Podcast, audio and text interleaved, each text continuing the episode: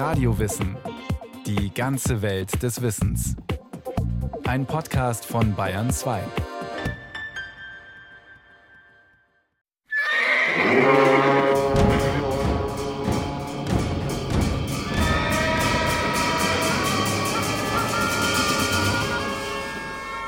Das barbarische Volk der Hunnen kam mit solcher Wucht, dass mehr als 100 Städte erobert wurden. Sogar Konstantinopel in Gefahr geriet und die Menschen aus der Stadt zu fliehen begannen. Da war ein so großes Morden und Blutvergießen, dass niemand die Toten zählen konnte. Sie plünderten die Kirchen und Klöster und malträtierten die Mönche und Nonnen. So notiert im Jahre 447 der Chronist Kalinikus auf der Balkanhalbinsel. Ein halbes Jahrhundert zuvor hat der gelehrte und weitgereiste Bibelübersetzer Hieronymus ein ähnliches Klagelied angestimmt. Möge Jesus diese Bestien vom römischen Reich fernhalten. Sie tauchten auf, wo man sie am wenigsten erwartete. Durch ihre Schnelligkeit eilten sie jedem Gerücht voraus. Sie schonten keinen Stand, kein Alter, noch fühlten sie Mitleid mit hilflosen Kindern. Säuglinge, die noch nicht zu leben begonnen hatten, zwangen sie zu sterben. Und die Kleinen, nicht ahnend, welch furchtbares Los ihnen drohte, lächelten noch, während ihre Mörder schon nach ihnen griffen und das Schwert zückten. Viele ehrbare Frauen sind geschändet worden. Kirchen wurden in Pferdeställe verwandelt. Wie viele Flüsse haben sich mit Menschenblut gefärbt. Grausamer Jammer überall. Schrecken und Tod in vieler Gestalt. Das römische Weltreich stürzt.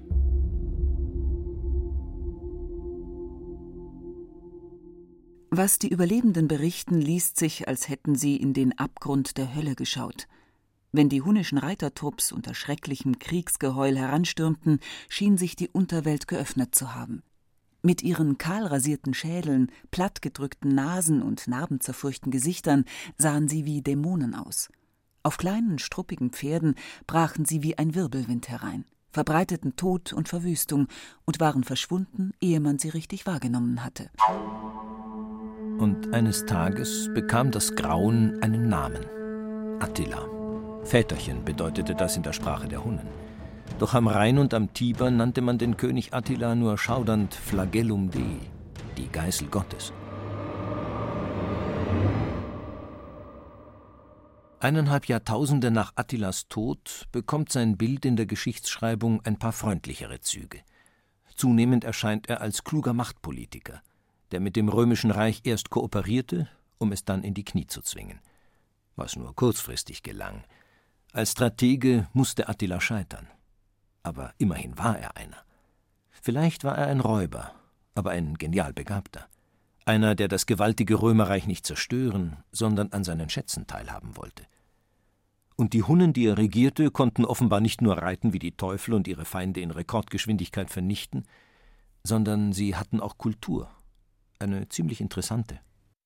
Man versteht Attila und sein Volk besser, wenn man sich bewusst macht, dass er nur einer war in einer Reihe charismatischer Anführer und die Hunnen nur eines von vielen kriegerischen Steppenvölkern, die damals an die Grenzen des römischen Reiches brandeten.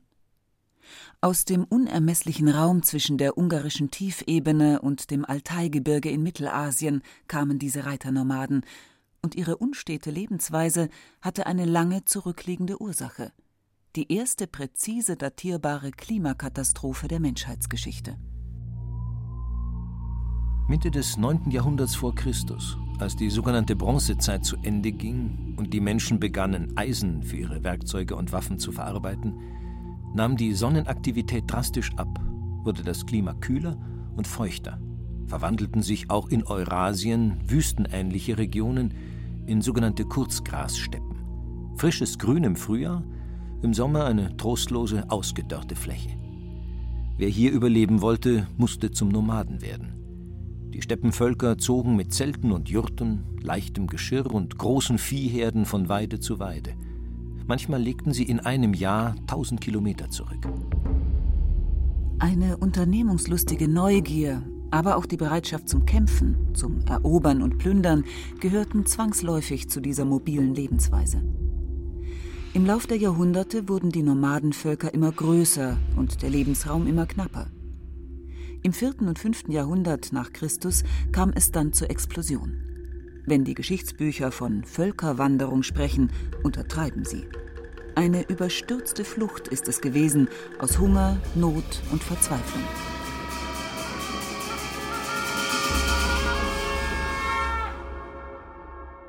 Im Jahr 376 soll der oströmische Kaiser Valens über einen förmlichen Asylantrag germanischer Barbarenfürsten entscheiden. Auf dem Gebiet des heutigen Bulgarien drängen sich mehrere tausend Goten vor der Reichsgrenze, getrieben vom Hunger und gejagt von wilden Horden, die sie Hunnen nennen.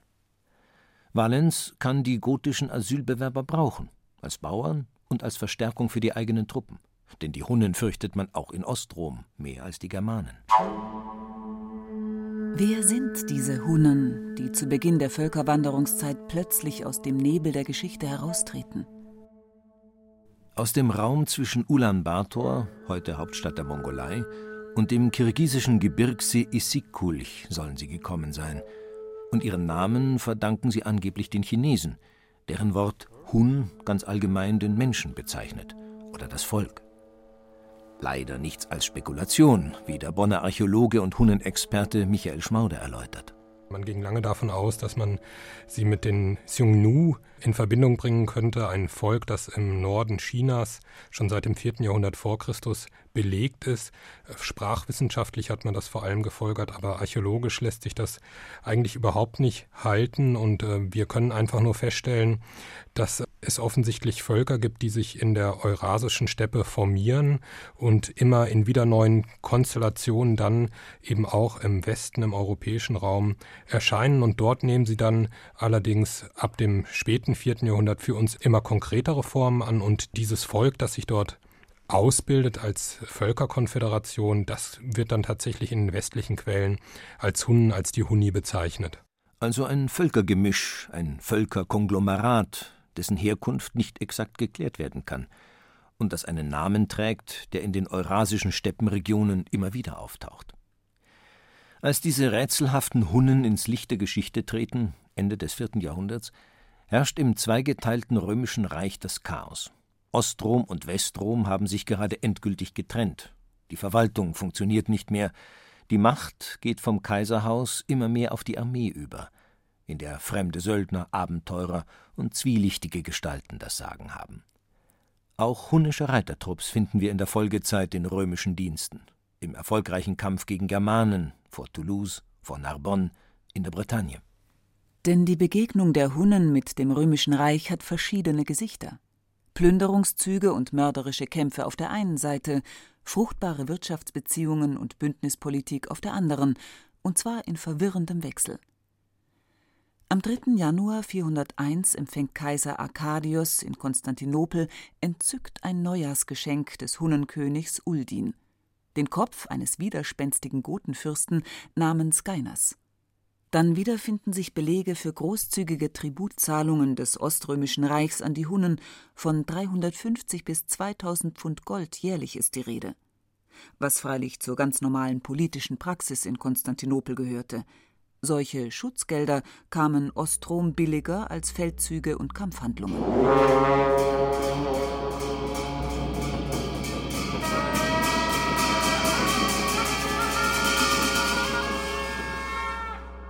Vom Alltagsleben der Hunnen und ihrer Gedankenwelt weiß man wenig. Die meisten Nachrichten stammen von kaiserlichen Hofbeamten, Mönchen und Bischöfen, die den kriegerischen Heiden nicht besonders objektiv gegenüberstehen. Der römische Historiker Ammianus Marcellinus, der immerhin viel Kriegs- und Reiseerfahrung hat, nennt die Hunnen Bestien auf zwei Beinen. Durch ihre Lebensweise sind sie so abgehärtet, dass sie keines Feuers und keiner gewürzten Speise bedürfen, sondern von den Wurzeln wilder Kräuter und dem halbrohen Fleisch von jedwedem Getier leben, das sie zwischen ihre Schenkel und den Pferderücken legen und etwas erwärmen. Sie kleiden sich in Gewänder, die aus Fellen von Waldmäusen zusammengenäht sind. Wie Tiere, die keinen Verstand haben, kennen sie keinen Begriff von Ehre und Ehrlosigkeit und unterliegen keinem Einfluss von Ehrerbietung vor einer Religion oder auch nur einem Aberglauben.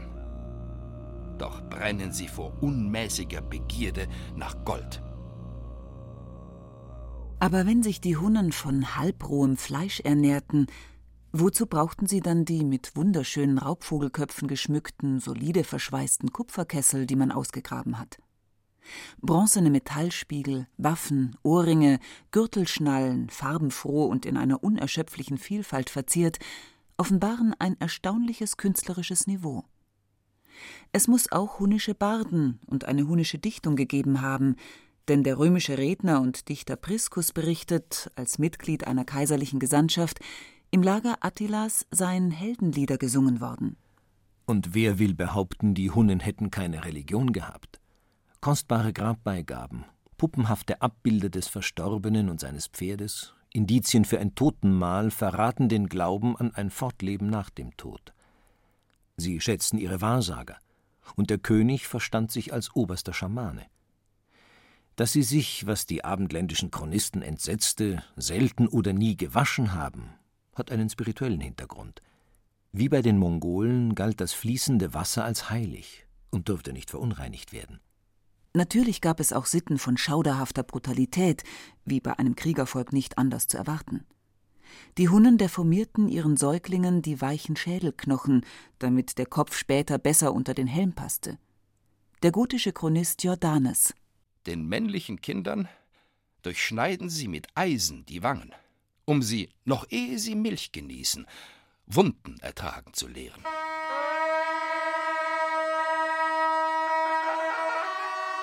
Die im Kampf verletzten Erwachsenen schmierten sich tiefschwarze Erde in die Wunden, um dicke Narben zu erzeugen und noch furchterregender auszusehen. Es drehte sich eben alles um den Krieg bei den Hunnen und um die Pferde. Sie aßen, verhandelten, schliefen sogar auf ihren Pferden. Vom Pferd aus schossen sie ihre Pfeile ab, im Steigbügel stehend in alle Richtungen, auch über den Schweif des Tieres hinaus nach rückwärts, mit speziell konstruierten Bögen, die eine enorme Durchschlagskraft hatten oder sie fingen ihre Gegner mit dem Lasso ein.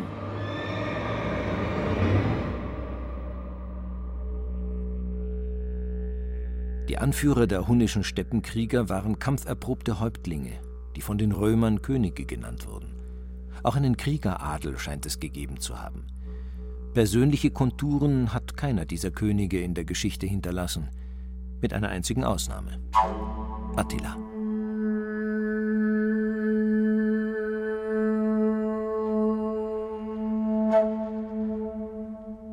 Attila, der Neffe des Hunnenherrschers Rua, hatte einen ungewöhnlichen Start.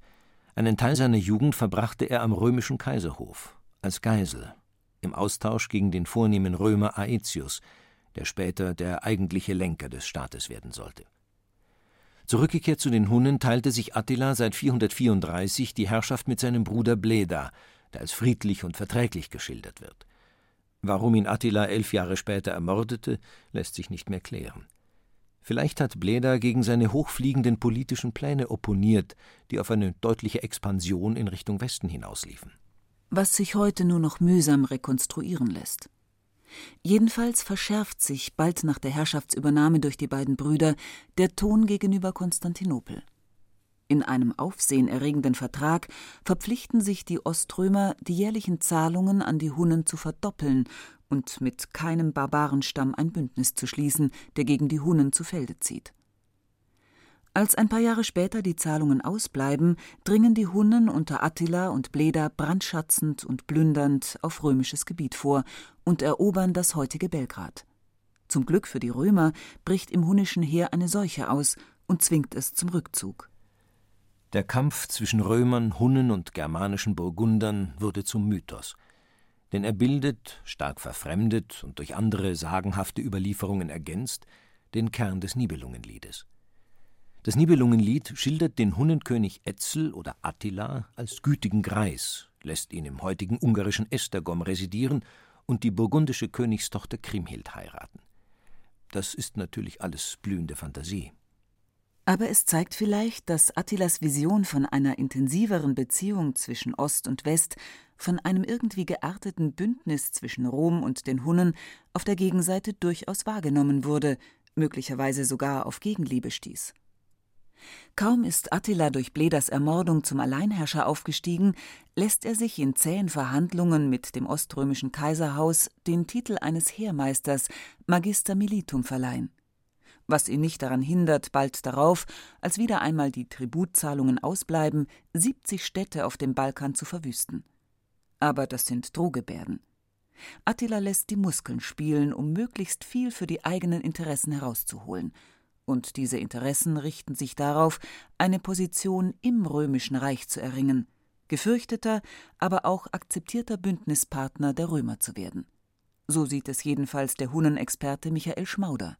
Dass Attila so als herausragender Herrscher empfunden wird, ist sicher zum einen der Grund dafür, dass er tatsächlich wohl eine wirklich charismatische Erscheinung gewesen sein muss. Er hat einfach verstanden, diese vielen, vielen unterschiedlichen Krieger, die ja auch aus ganz unterschiedlichen Völkern stammten, die eben auch zum Teil aus Völkern oder vielfach aus Völkern stammten, die er unterworfen hatte, dass er die an seine Person binden konnte. Also er musste ein unglaublich starkes Auftreten haben und er war sicher auch ein wirklicher Machtpolitiker. Also er verstand in diesem schwierigen Terrain der spätantiken Politik in Verbindung mit dem Römischen Reich sich zu positionieren und seine Interessen im Sinne seiner Völkerkonföderation durchzusetzen. Und das macht ihn sicher zu einer der ganz großen Gestalten der Spätantike. Von untersetzter Statur und breitschultrig soll er gewesen sein, von dunkler Hautfarbe, die Augen klein, der Bart wuchs spärlich. Überlegen, bisweilen arrogant trat er auf, aber immer ruhig. Fürsorglich kümmerte er sich um die Bedürfnisse fremder Diplomaten. Unterworfene behandelte er mit Fairness. Der Witwe Bledas, den er umgebracht hatte, erwies er alle Ehren. Er liebte den Krieg obwohl er persönlich nicht gewalttätig war. Vermerkt Jordanes der Gute. Acht Jahre regiert Attila allein, nicht mehr in einem Zelt, sondern in einem prächtigen hölzernen Palast, den er sich irgendwo in der ungarischen Tiefebene gebaut hat. Und von Jahr zu Jahr wird deutlicher, was neu ist an seiner Politik. Die Orientierung nach Westen. Er hat römisches Territorium erobert und lässt sich per Vertrag noch mehr solcher Territorien überschreiben – die prinzipielle Distanz zwischen dem frei umherschweifenden Steppenvolk und dem Römerreich soll es offenbar nicht mehr geben. Es ist eine ziemlich aggressive Annäherung, natürlich aus egoistischen Motiven, wirtschaftliche Interessen und Machtpolitik und mit viel List betrieben, aber auch mit Anzeichen von Größenwahn. Am weströmischen Hof zu Ravenna hat sich die kapriziöse Schwester von Kaiser Valentinian, Justa Grata Honoria, mit ihrem Vermögensverwalter eingelassen. Der verliert seinen Kopf, als die Affäre auffliegt. Honoria wird zur Strafe mit einem langweiligen Senator verheiratet. Wutschäumend schickt sie einen ihrer Eunuchen mit einem Brief zum Hunnenkönig Attila, von dem man sich in Ravenna die abenteuerlichsten Geschichten erzählt klagt ihm ihr Los und bittet ihn ziemlich unverhohlen, sie zum Weib zu fordern. Als Verlobungsgeschenk hat sie einen kostbaren Ring beigelegt. Dem Hunnenkönig schwirrt der Kopf. So irreal scheint die Geschichte nicht. Schon Honorias Mutter Galla Placidia hat einen Barbarenkönig geheiratet, aus politischem Kalkül, als die Westgoten Rom geplündert haben. Dass Attila bereits verehelicht ist, stellt das geringste Problem dar. Nomadenherrscher haben in der Regel einen Harem. Und so schreibt er, der sich bereits als Schwager des Kaisers sieht, seinerseits einen gestelzten Brief und fordert als Mitgift die Hälfte des Weströmischen Reiches. Damit hat Attila nun freilich den Bogen überspannt. Zwar drängt der oströmische Kaiser, der den unberechenbaren Hunnen gern durch die Heirat gezähmt sehe, seinen weströmischen Kollegen Honoria auszuliefern, doch dann stirbt er und sein Nachfolger Martian, selbst barbarischer Herkunft und ein kampferprobter Haudegen, geht auf Konfliktkurs. Er stellt die Tributzahlungen ein. Attila muss wieder in den Krieg ziehen, um sein Gesicht nicht zu verlieren. Seine ehrgeizige Bündnispolitik ist gescheitert. Es hätte mit Sicherheit eine ganz, ganz starke Angleichung an das römische Modell geben müssen, an die Strukturen des römischen Reiches mit seinem Steuersystem, mit seinen Verwaltungseinheiten und so weiter und so weiter. Und ob das gelungen wäre, ist doch eine sehr, sehr fragliche Geschichte. Sein Gegner ist diesmal der weströmische Heerführer Aetius, der eine ganze Legion an germanischen Hilfstruppen gesammelt hat. Westgoten, Franken, Sachsen, Alanen, Burgunder und noch viele mehr. Attila kommt auf seinem Feldzug bis Orléans, wird dort zum Rückzug gezwungen und 451 auf den katalaunischen Feldern in der Nähe von Troyes endgültig geschlagen.